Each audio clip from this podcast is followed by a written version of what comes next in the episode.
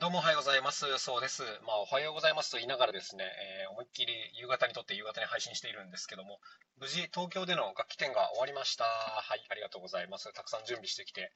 終わりまして、まあ、結果だけ見るとね、大成功と言っていいんじゃないかなと思います。たくさんの方に見に来ていただいて、内容もね、我ながらすごい良かったなと思ってますので、まあ、来ていただいた方にはみんな喜んでいただけたんじゃないかなというところです。で、今これは帰りの運転の、え休憩中にサービスエリア静岡辺りで撮っておりますけども、まあ、運転しながら一人反省会をやってるわけですよ。あの、すごいね、いい感じになったと思うんですけど、まあ、それでもやっぱり反省するべき点というのはたま、いろいろあってですね、まあ、こちらのラジオでは結構そういう、あんま表では言わないようなことを言おうかなと思っているので、まあ、ちょっとぶっちゃけで喋ってみようかなと思うんですけど、なんかありますね、いくつか反省点はね。あの、まずその1はですね、キャンセル率の高さです。これはね、自分もちょっと甘いところあるなと思うんですけども、今回あの、100名の枠を作って、20名かける5回っていう感じでやったんですね。で、結局トータルの来てくださった方は86か87ぐらいのはずなんですよ。はい。つまりあの、13名ぐらいのキャンセルっていうか、空きがあったっていうことですね。はい。これは、あの、まあ、直前とかに連絡をくれた方もいらっしゃいますし、あの、シンプルに来なかった人もいます。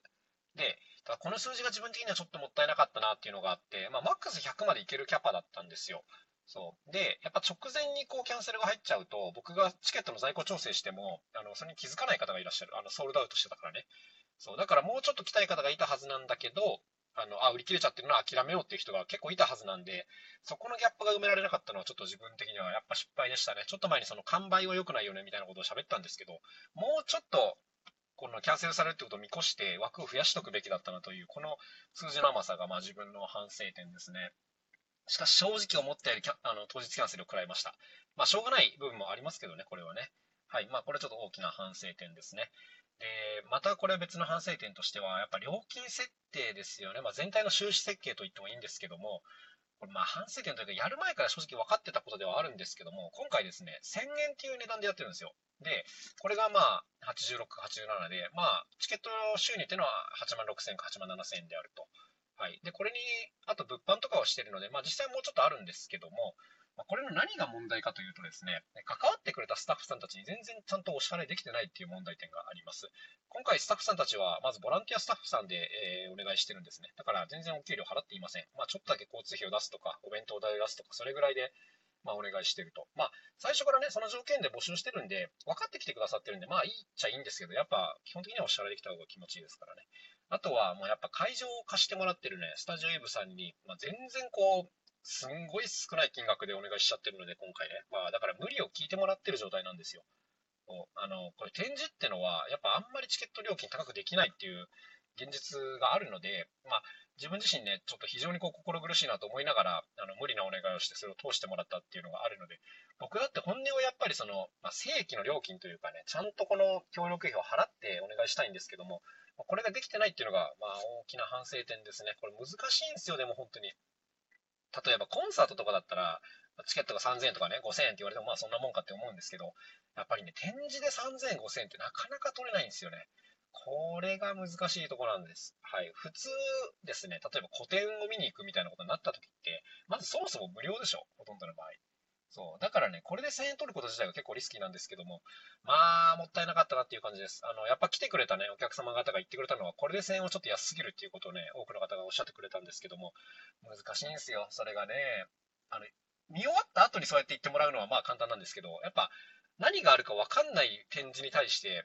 えー、1100円以上払うっていうのはね、結構心理的に難しいところがありますからね。まあ、ただ、その全体のやっぱ収支設計が甘いよなっていうのは自分の、そうですね、甘さですね。もうちょっとこう、クオリティ高いのは伝えられるとか、うんまあ、キャパが増やせるとかいうのがあるんだったらね、ちゃんとお金増やせるんですけども、いやー、でも展示っていうところで難しいかもしんないなと思いつつ、まあでもね、あのー、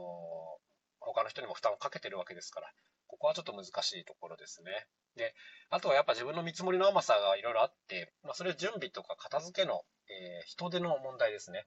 基本的に今回ボランティアスタッフさんお願いしてたんですけども、まあ、特に片付けの時か、まあ、いろんな方が結局手伝ってくれて、まあ、おかげですごく早く終われたんですけども、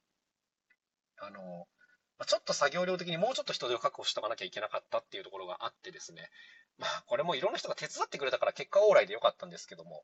まあ、助けられたなっていう感じです、本当に。うん、自分の見積もりが甘いと。人手はもうちょっと確保しとかないといけないよねっていうところがあったりして、まあ、内容自体はね、あの本当に自分でも良かったなと思うし、あの皆さん楽しんでいただけたなと思うんですけど、やっぱまだまだ随所にちょっと甘さっていうかね、人に助けてもらう前提の設計があって、ああ、こういうの良くないなと、もうちょっと反省しきりでございます。まあ、2週間後にね、また名古屋であるので、ちょっとこの反省を生かしつつやりたいんですけども、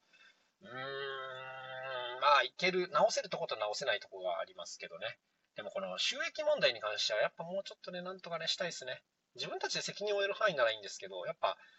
貸してくれてる人に申し訳ないなっていう気分がね、どうしてもありますね。なんかだから、こういうモデルやってると続けられなくなっちゃうんですよね。はい。まあ、これは大きな反省点だなということで、まあ、今後その貸しのれたストリングラフィーさんに仕事が回るように、ちょっと自分も考えていきたいなというふうに思っておりますけども、こんなところでございました。まあ、あの、東京のね、楽器店来てくださった方どうもありがとうございます。また名古屋いらっしゃる方は楽しみにしておいてください。というわけで、また明日お会いしましょう。さようなら、そうでした。